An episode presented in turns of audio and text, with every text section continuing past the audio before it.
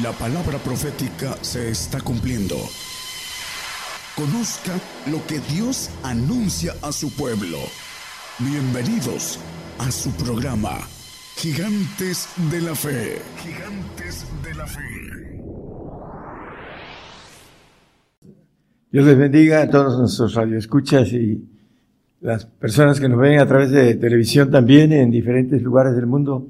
El tema de hoy va a estar basado en el misterio de Babilonia. La grande ramera le llama eh, el ángel diciéndole a Juan.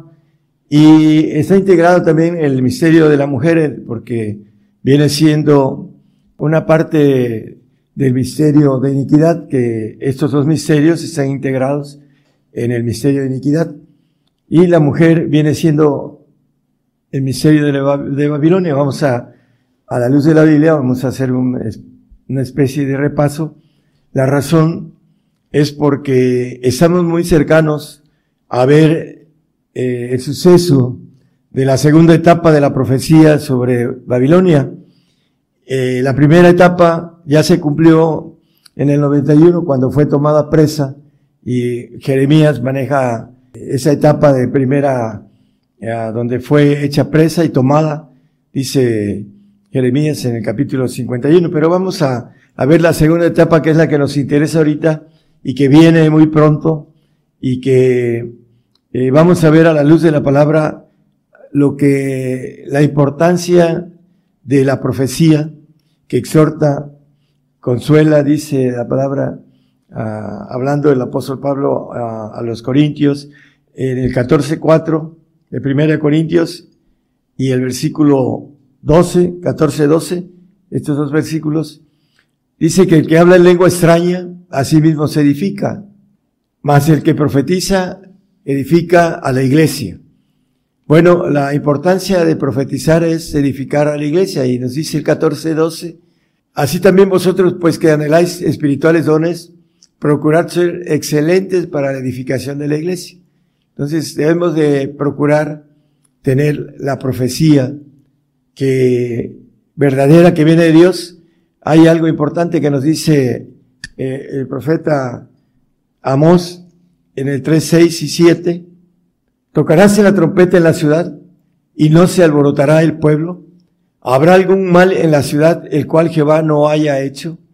Bueno, ah, muchas veces la gente no entiende por qué hay algún mal, en, como ahorita la pandemia, que muchos han perdido, algunos han perdido familiares.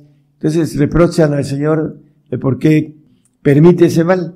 Pero el salmista nos dice en el 78, 49, que ese mal viene a través de eh, ángeles malos, que Dios permite, no que lo haga Él, sino que permite que ellos hagan ese tipo de trabajo, los ángeles rebeldes, ángeles malos.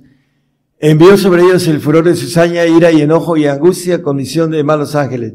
Hablando de las plagas de Egipto, esas plagas fueron hechas con ángeles caídos, con ángeles rebeldes.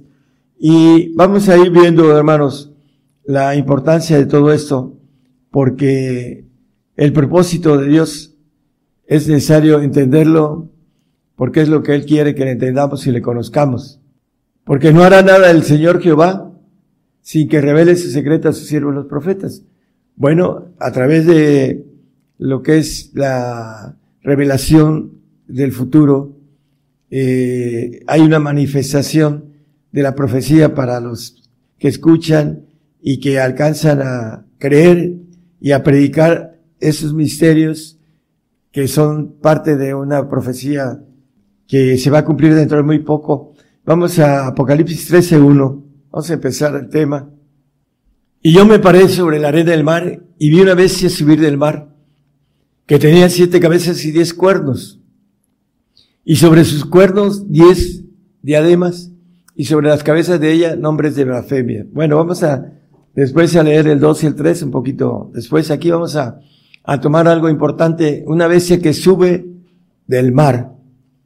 Daniel 7.2 nos habla de un combate de los cuatro vientos del cielo combatían con la gran mar. Y habló Daniel y dijo, veía yo mi visión de noche y aquí que los cuatro vientos del cielo combatían con la gran mar. ¿Cuál es la gran mar? Vamos a ver que los cuatro vientos del cielo es el ejército de Dios y la gran mar es el ejército caído. Y lo vamos a ver a la luz de la Biblia, eh, Apocalipsis 17, 10. Vamos a ir viendo y desglosando esos puntos importantes. Son siete reyes, los cinco son caídos. El uno es, el otro aún no es venido, y cuando viniere es necesario que dure breve tiempo. Ese imperio que habla aquí Apocalipsis 17:10, que es el último imperio eh, que Satanás va a poner aquí sobre la tierra, habla de un, es un séptimo imperio, pero también habla en el, un poquito más adelante ahí mismo en el 7:15. Y él me dice, las aguas que has visto, esa bestia que sube del de, mar, dice, donde la ramera se sienta son pueblos y muchedumbres y naciones y lenguas.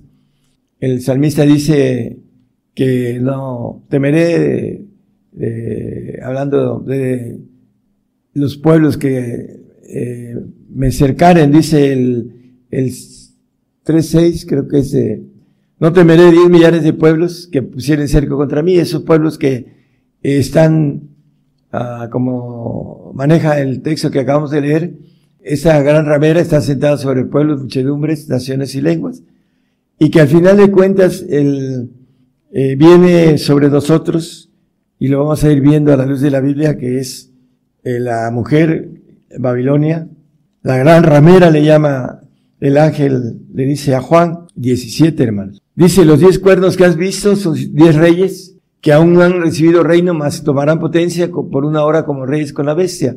El 13, por favor. Como una hora. El, el punto importante, hermanos, que nos maneja, que le van a dar autoridad a esa bestia que viene siendo el anticristo. Pero antes de que venga el anticristo, va a haber una conquista en la segunda etapa de Babilonia Vamos a, Babilonia, a el 17, 5 y 6 de Apocalipsis. En el versículo 3 habla de una mujer sentada sobre una bestia, dice en el 17, no lo ponga hermano. Y maneja de siete cabezas y diez cuernos. Estas siete cabezas son siete reyes, que cinco eran caídos, cinco imperios, hablando de los imperios, eh, vemos eh, el imperio asirio, tenemos varios, este, el babilónico, el medo persa, el griego, el sexo que era el imperio romano, dice el uno es, y el séptimo cuando venga es necesario que dure breve, tiempo. Se trata de este imperio que la Biblia llama babilónico, y la palabra Babilonia quiere decir confusión. El otro dice, hablando el ángel, que aún no es venido, está a punto de que venga. Apocalipsis 6, 8 nos dice acerca de esta batalla que ve Daniel en el 7.2 que leímos, de los cuatro vientos. Dice, y miré aquí un caballo amarillo, el que estaba sentado sobre él tenía por nombre muerte, y el infierno le seguía, y le fue dado potestad sobre la cuarta parte de la tierra para matar con espada, con hambre, con mortandad y con las bestias de la tierra.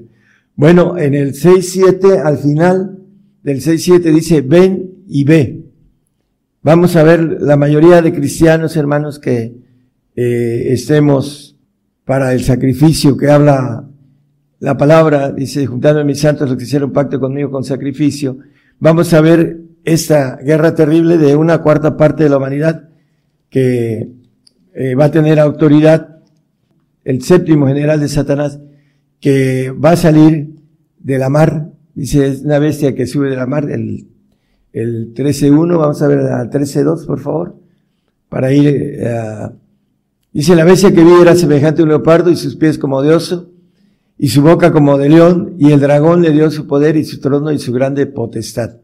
Bueno, el dragón que dice el 22, Satanás, maneja el 22 Apocalipsis, y prendió al dragón aquella serpiente antigua que es el diablo y Satanás, y le ató por mil años.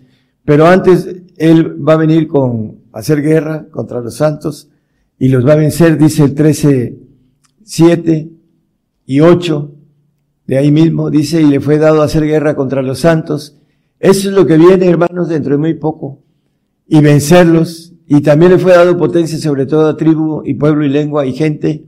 Y todos, dice el 8, y todos los que moran en la tierra le adoraron. No habrá, no va a haber ni un cristiano, porque si no se adora al Señor Jesucristo, eh, es un apóstata, es una persona que al final de cuentas se va a ir a un castigo, un lago de fuego.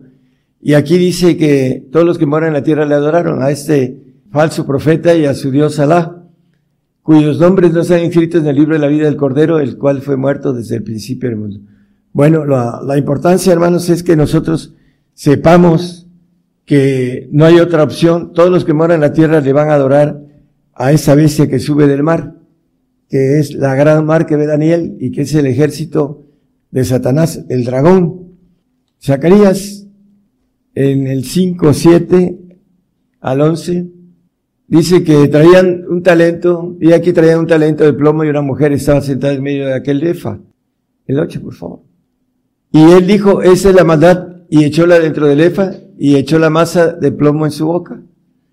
Alcé luego mis ojos y miré y aquí dos mujeres que salían y traían viento de, en sus alas y tenían alas como de cigüeña y alzaron el efa entre la tierra y los cielos. Bueno, hablando de las dos mujeres que eh, habla el apóstol Pablo en Gálatas 4, es, eh, pueden verlo en sus casas, de Agar y Sara. Y seguimos leyendo y dijo el ángel que hablaba conmigo, ¿a dónde llevan el efa? Y él me respondió, para que le sea edificada casa en tierra del Sinar y será sentado y puesto allá sobre su asiento. La casa del Sinar en el 11.2 y 11.9 de Génesis nos dice dónde queda y sabemos que está ahí en Babilonia, en Babel, encerrada la maldad. Por eso fue llamado el nombre de Bella Babel, porque allí confundió Jehová el lenguaje de toda la tierra y desde allí los esparció sobre la faz de toda la tierra. Bueno, eh, confusión quiere decir Babilonia. Y este misterio de Babilonia dice el Apocalipsis 17, 6, perdón, y 7. Dice, y vi la mujer embriagada de la sangre de los santos. Babilonia en el 5, no lo ponga hermano. Misterio Babilonia la grande, la madre de las fornicaciones y las abominaciones de la tierra. En el 5, el 6, habla de embriagada esta mujer de la sangre de los santos, la maldad que está encerrada en la tierra de Babel, de Babilonia, y de la sangre de los mártires de Jesús, los dos tipos de santos, y cuando la vi quedé maravillado de grande admiración. Y en el 7 dice, yo te diré, y el ángel me dijo, ¿por qué te maravillas? Yo te diré el misterio de la mujer y de la bestia que la trae, al cual tiene, la cual tiene siete cabezas y diez cuernos. Bueno, la última cabeza, el último rey, eh, el último imperio, que viene siendo Babilonia y su dios Satanás, a través de, eh, la que dice el mismo al Señor Jesucristo en el capítulo 4 de Lucas, que esa potestad le fue dada desde que el hombre cayó. Y los diez cuernos uh, manejan poder, el cuerno maneja diademas, que pueden eh, ser eh, coronas de reyes, son diez reyes o diez cuernos. Ahí lo vimos en, en otro versículo. Esos diez reyes eh, significan todos los reyes de la tierra. Hay otro versículo acerca de eso, de los espíritus que van a, visitar los reyes y a todo el mundo, dice el mismo Apocalipsis habla sobre esto. Pero vamos a seguir el tema de Babilonia. El 12, no es el, 12, 7 al 9 de Apocalipsis, por favor. Dice, y fue hecha grande batalla del cielo, Miguel y sus ángeles lidiaban contra el dragón, y lidiaba el dragón y sus ángeles. El 8, por favor. Y no prevalecieron, ni su lugar fue más hallado en el cielo. Versículo 9. Y fue lanzado fuera aquel gran dragón, la serpiente antigua que se llama Diablo y Satanás, el cual engaña a todo el mundo, fue arrojado en tierra y sus ángeles fueron arrojados con él. Bueno, esta parte que habla del Apocalipsis 6, 8, que leímos, que una cuarta parte de la humanidad va a morir con espada, con hambre, con mortandad y con las bestias de la tierra. Estamos, es la segunda etapa de Babilonia. Estamos a punto de entrar en ella y nos dice el texto que leímos también, bueno, la parte el 6-7, ven y ve, vamos a tener, nos vamos a maravillar, hermanos, hablando de esta, esta bestia que sube del mar y que tiene que ver con lo que el Señor tiene para que nosotros podamos ser obedientes en esta prueba de fuego que viene, que dice el apóstol Pedro, que la prueba de nuestra fe, que es más preciosa que el oro, sea probada con fuego, dice, para que sea hallada en honra, en gloria y en alabanza cuando el Señor se manifieste. Vamos a, seguir eh, Abacú 1, 5, a vamos a, ir salteando algunos textos para no detenernos en tanto eh, eh, lo más importantes. Mirad a las gentes, en las gentes y ved y maravillados pasmosamente, nos vamos a maravillar hermanos dentro de poco, porque obra será hecha en vuestros días que aun cuando se os contare no la creeréis. Tengo 30 años como, contando esta, eh, las tres etapas de Babilonia. La primera ya se cumplió en el 91. Y esta segunda que está a punto de empezar y que viene contra nosotros y vamos a tener que ser fieles al Señor hasta la muerte, como dice Apocalipsis 2.10. Y nos vamos a maravillar. Es importante, hermanos, dice que cuando el león ruge, ¿Quién no temerá cuando Jehová no ha hablado? ¿Quién no profetizará? Bueno, cuando ustedes empiecen a ver esas cosas, hermanos, hay que profetizar porque la profecía edifica, exhorta y consuela. Y otra de las cosas es que es excelente para edificación. Ya lo leímos eh, en el 14, 12 de Primera de Corintios. Vamos a seguir en el versículo 6. Porque aquí yo levanto los caldeos los babilónicos ahora son los iraquíes, gente amarga y presurosa que camina por la anchura de la tierra para poseer las habitaciones ajenas. Si nosotros buscamos un poco en la historia ah, de Irak, de Babilonia, ahí sabemos eh, Caldea, ahí sabemos que estuvo el Edén, hay dos ríos que todavía siguen estando, el Éufrates y el Tigres, que rodean esta área que ahí fue eh, el paraíso en el cual estuvo nuestro primer padre, nuestros primeros padres Adán y Eva, y ahí cayó el hombre y ahí está encerrada la maldad. Dice que para poseer habitaciones ajenas, el siete, espantosa es y terrible. De ella misma saldrá su derecho y su grandeza. La conquistaron en el 91, pero ahora dice que de ella saldrá su derecho y su grandeza.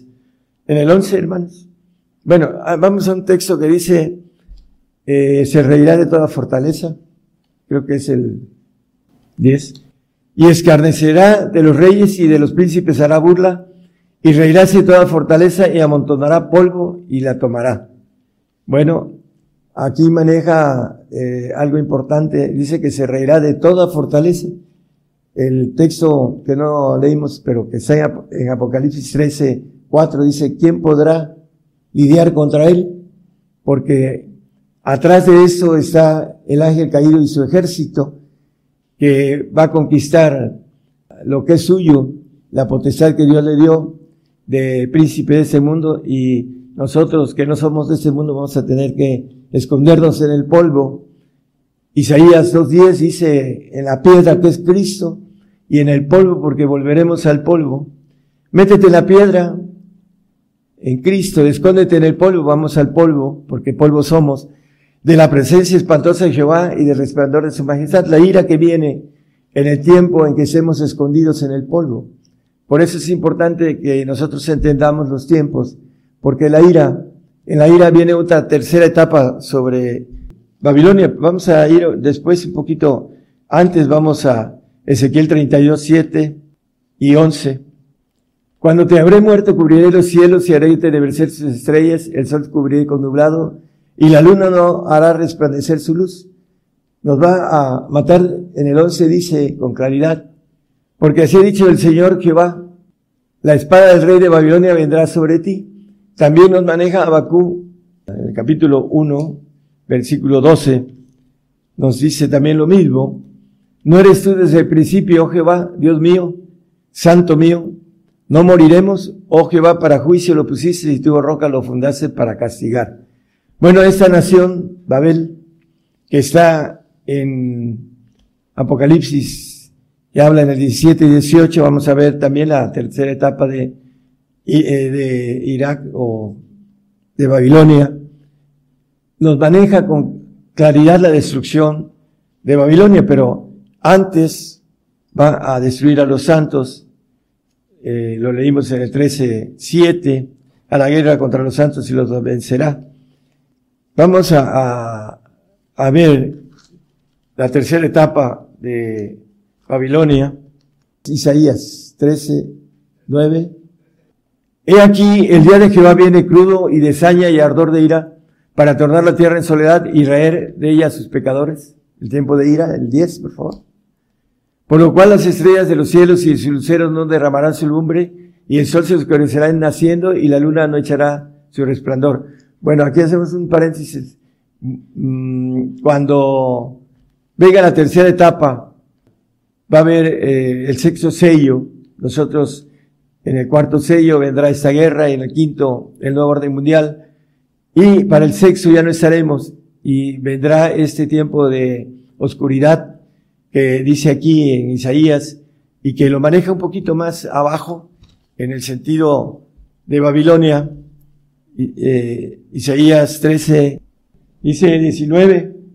Y Babilonia, hermosura de reinos y ornamento de la grandeza de los caldeos, será como Sodoma y Gomorra a la que trastornó Dios. El 20, por favor. Nunca más será habitada ni se, ni se morará en ella de generación en generación, ni hará allí tienda el árabe, ni pastores tendrán allí majada nunca más será habitada. Vamos a Jeremías también, a 51, 8, por favor. Después saltamos al 13. En un momento cayó Babilonia y despedazóse, aullad sobre ella, tomad bálsamo para su dolor, quizás sanará. El otro texto, hermano, del 13.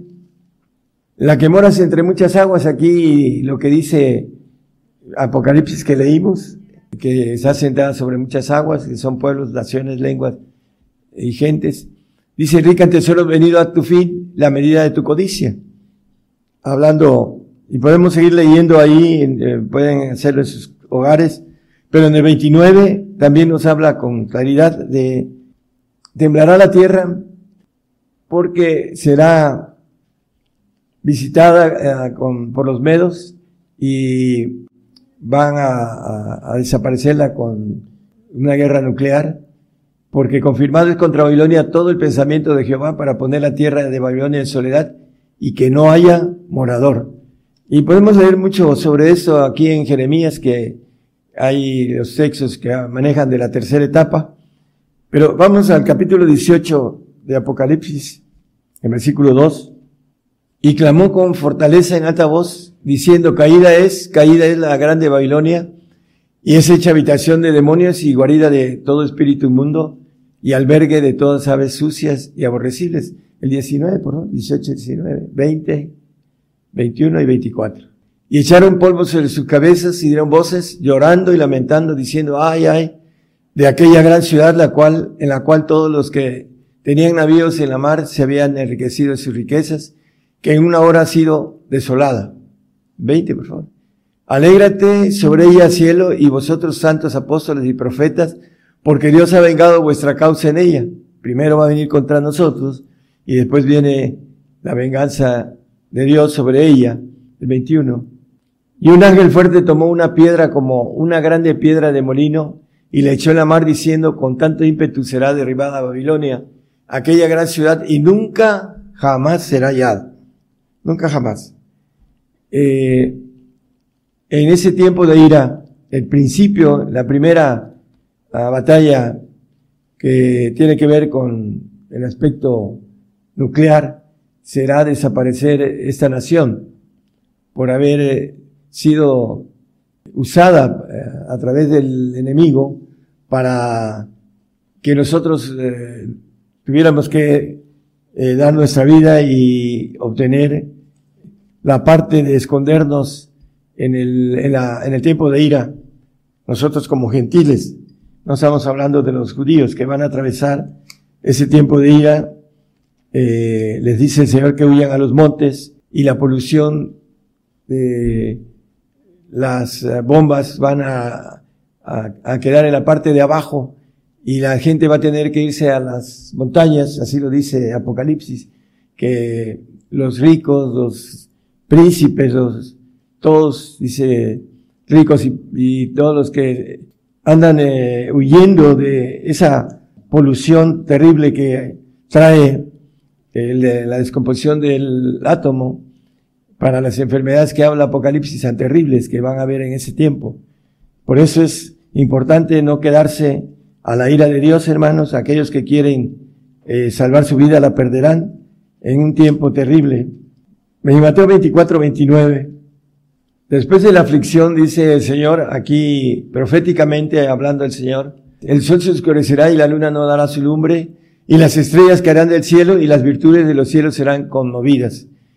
Es importante entonces que nosotros entendamos el proceso que se ha escrito en la palabra y que se va a cumplir.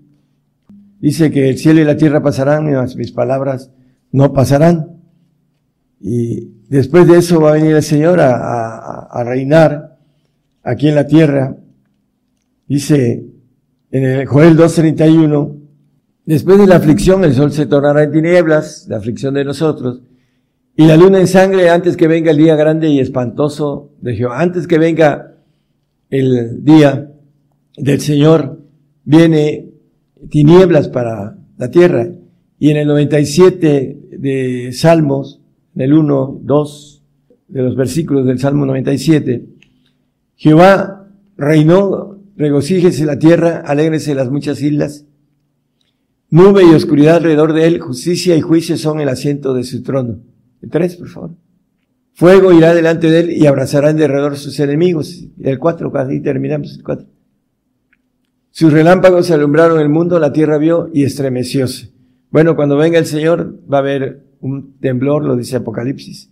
Pero dice que hablando del dos, nube y oscuridad, dice alrededor del Señor. ¿Por qué? Porque va a venir eh, cuando haya oscuridad por las cuestiones nucleares y maneja también que Él va a limpiar la tierra, lo que es la parte del aire que tiene contaminado, también eh, con su poder va a venir como Dios a mover el, eje de la tierra y nos dice Isaías que habrá nada más dos estaciones en ese tiempo y son las mejores, la, hablando de las estaciones de primavera y otoño. El verano y el invierno desaparecerán en el tiempo milenial. Ahí están escritos en la palabra. Bueno, la importancia, hermanos, entonces es la etapa que tiene Babilonia en la profecía, dentro de poco dice que nos vamos a maravillar eh, pasmosamente cuando veamos que esta nación tan pequeña, que muchos dicen cómo puede ser, bueno, se le van a unir todas las naciones árabes y también eh, otras naciones para que tenga esta autoridad, pero la autoridad más importante es los ángeles caídos, los cuales dice que el infierno y la muerte le seguían. El ejército caído va a estar en este medio de guerra ejerciendo su potestad, su poder que tiene para que pueda cumplirse esta palabra que maneja la reducción que manejan los, los líderes, hablando de, aquí dice una cuarta parte de la tierra y hay otra que dice una tercera parte eh, que habla de los que salen del abismo y que tienen una tercera parte para, para matar al hombre. Capítulo 9, 18. Gracias, hermano. Andaba yo un poquito más arriba. De esas tres plagas fue muerta la tercera parte de los hombres, del fuego, del humo y del azufre que salían de la boca de ellos. Bueno, aquí está hablando de lo que estamos comentando acerca de, de las guerras nucleares que traen fuego, azufre y humo y que van a matar otra tercera parte, aparte de la cuarta parte que maneja el 6.8 que leímos. Al final dice eh, Isaías hablando de ese tiempo, hermanos, que quedará un 10% en el Isaías 6.13. Pues aún quedará en ella, en la tierra, una décima parte, viene hablando de las cuestiones apocalípticas, ese capítulo, y a veces ensartan algunos o mezclan algunos textos de otro lado, pero es la parte que dice el Señor que gloria de honra de Dios es encubrir la palabra y se encubierta y no hay ningún humano que pueda eh, traducirla correctamente, por eso dice que la profecía es reída por voluntad divina. Dice que quedará una décima parte y volverá bien como habrá sido asolada, como el olmo y como el arcornoque, de los cuales en la tala queda el tronco, así será el tronco de ella la simiente santa.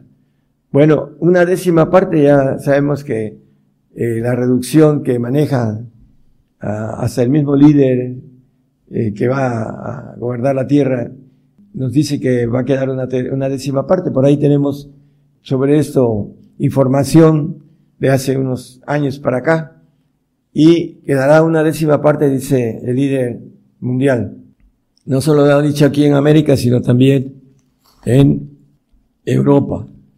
Entre sus simposios que, que lleva, maneja esta parte, por eso está escrita, hermanos, porque así se va a cumplir.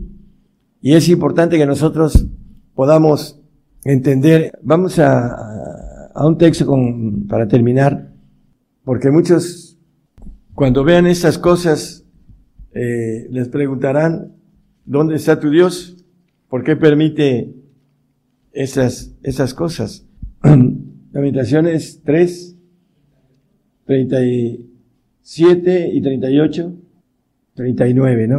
Vamos a, a ver este versículo del profeta Llorón, el profeta Jeremías, Ah, él veía uh, lo que conocía que eh, Nabucodonosor iba a sitiar a Jerusalén y, y los mismos eh, padres iban a comer a sus hijos. Por eso él lloraba, porque se cumplía el mandato de Deuteronomio que dice este, las maldiciones, no hagas, o, ah, hablando de los mandamientos, que no adoraran otros dioses, y fueron lo que primero hicieron. Y al final se cumplió la maldición con el pueblo de Israel que eh, maneja, eh, que comían sus, hijos y también los daban al, al fuego, los sacrificaban. Dice, ¿quién será aquel que diga que vino algo que el Señor no mandó? De la boca del Altísimo no saldrá malo y bueno. El otro, por favor. ¿Por qué murmura el hombre viviente, el hombre en su pecado? Porque muchos que no entienden y que no escuchan y que no quieren escuchar la verdad de Dios que tiene que ver con los planes para que nosotros podamos ser obedientes en la parte difícil que viene para nosotros, hermanos, eh, la persecución a nivel mundial en donde no vamos a poder eh, comprar ni vender porque viene el nuevo orden mundial con adoración a Satanás y una marca que es un pacto con él. Entonces aquel que tome la señal, el número o la marca, beberá de el vino de la ira de Dios, dice eternamente y para siempre, dice la palabra. Entonces nosotros nos tocó eh, que podamos tener esta bendición de ser probados para ser hallados fieles eh, y para, como dice el apóstol Pablo, dice que si morimos con Él, reinaremos con Él. Es una bendición. Eh, bienaventurados los que mueren de ahora en adelante en el Señor, dice el ángel a Juan. Dice, escribe y maneja en el 14.13 la bienaventuranza. Y oí una voz del cielo que me decía, escribe, bienaventurados los muertos que de aquí en adelante mueren en el Señor la bendición de poder hacerlo, porque dice el Espíritu que descansarán de sus trabajos porque sus obras con ellos siguen. Bueno, vamos a, a tener la bendición, viene tres veces feliz por morir de aquí en adelante, eh, viene por el Señor, viene muerte, dice la palabra en el 12.11 de Apocalipsis, dice ellos le han vencido por la sangre del Cordero y por la palabra de su testimonio no han amado sus vidas hasta la muerte. Bueno, en la paradoja, vencer muriendo, eso es lo que maneja este texto, que debemos de morir para vencer. Pero ese derramamiento de sangre que nos pide el Señor en Apocalipsis, que hablan eh, del derramamiento de la sangre de los santos, de los mártires de Jesús, de los profetas, de los degollados, todo ello tiene que ver con el cambio de sangre para los santos y los perfectos que viene a través de la resurrección terrenal que el Señor nos va a dar para que vivamos aquí en la tierra y estemos con Él mil años gobernando la tierra y teniendo un, una información diferente a la que tenemos ahorita de malignidad en nuestro ADN. Va a ser un ADN del Señor, una sangre limpia en la cual vamos a ser purificados, dice, desmanchados, desarrugados, para ser presentados ya sea como iglesia o como santos allá en los cielos. Esa es la, ah, la base de el propósito de Dios. Dios creó al hombre y es la culminación de toda la creación, la creación hecha, no divina. Es la culminación, somos la culminación eh, más importante de los seres de todo el universo, de los segundos cielos, de los cielos creados.